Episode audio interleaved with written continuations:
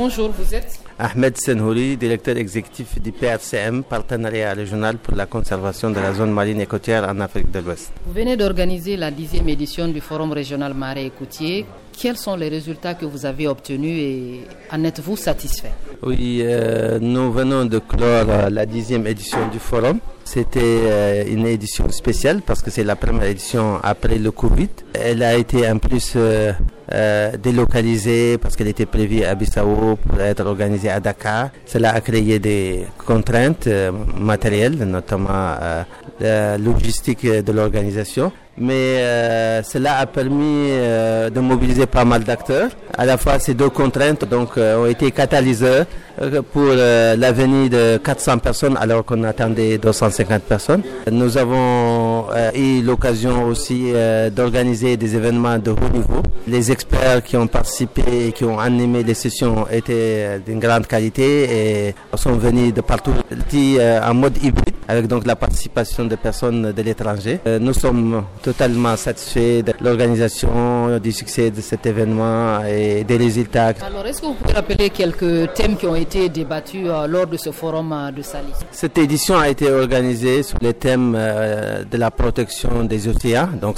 la santé des océans en tant qu'enjeu majeur pour la conservation et le développement durable du littoral ouest africain. Nous avons sur ce thème développé plusieurs sous-thèmes. Nous avons parlé entre autres de la gestion durable des pêches et la pêche euh, INN, euh, illégale, non réglementée et non contrôlée. Nous avons euh, organisé des sessions sur la conservation des espèces et la protection des aires marines protégées. C'est la résilience côtière, les tortues marines, les zones humides côtières. Donc les sujets en lien avec la protection des océans et leur santé ont été grandement abordés. Il y a aussi que les jeunes n'étaient pas absents. Il y avait même une trentaine de projets qui ont été présentés. Pourquoi vous intégrez la jeunesse euh, dans vos activités et rappelez-nous un peu l'importance de leur place dans la protection du littoral marais et côtier? L'implication des jeunes dans les actions de conservation est un gage de durabilité de ces actions. L'Afrique est jeune, mais surtout l'avenir est devant nous et il faut les impliquer euh, dès leur jeune âge parce que si on attend jusqu'à la fin, on risque de ne pas beaucoup impacter la conservation. Donc nous avons pensé qu'il faut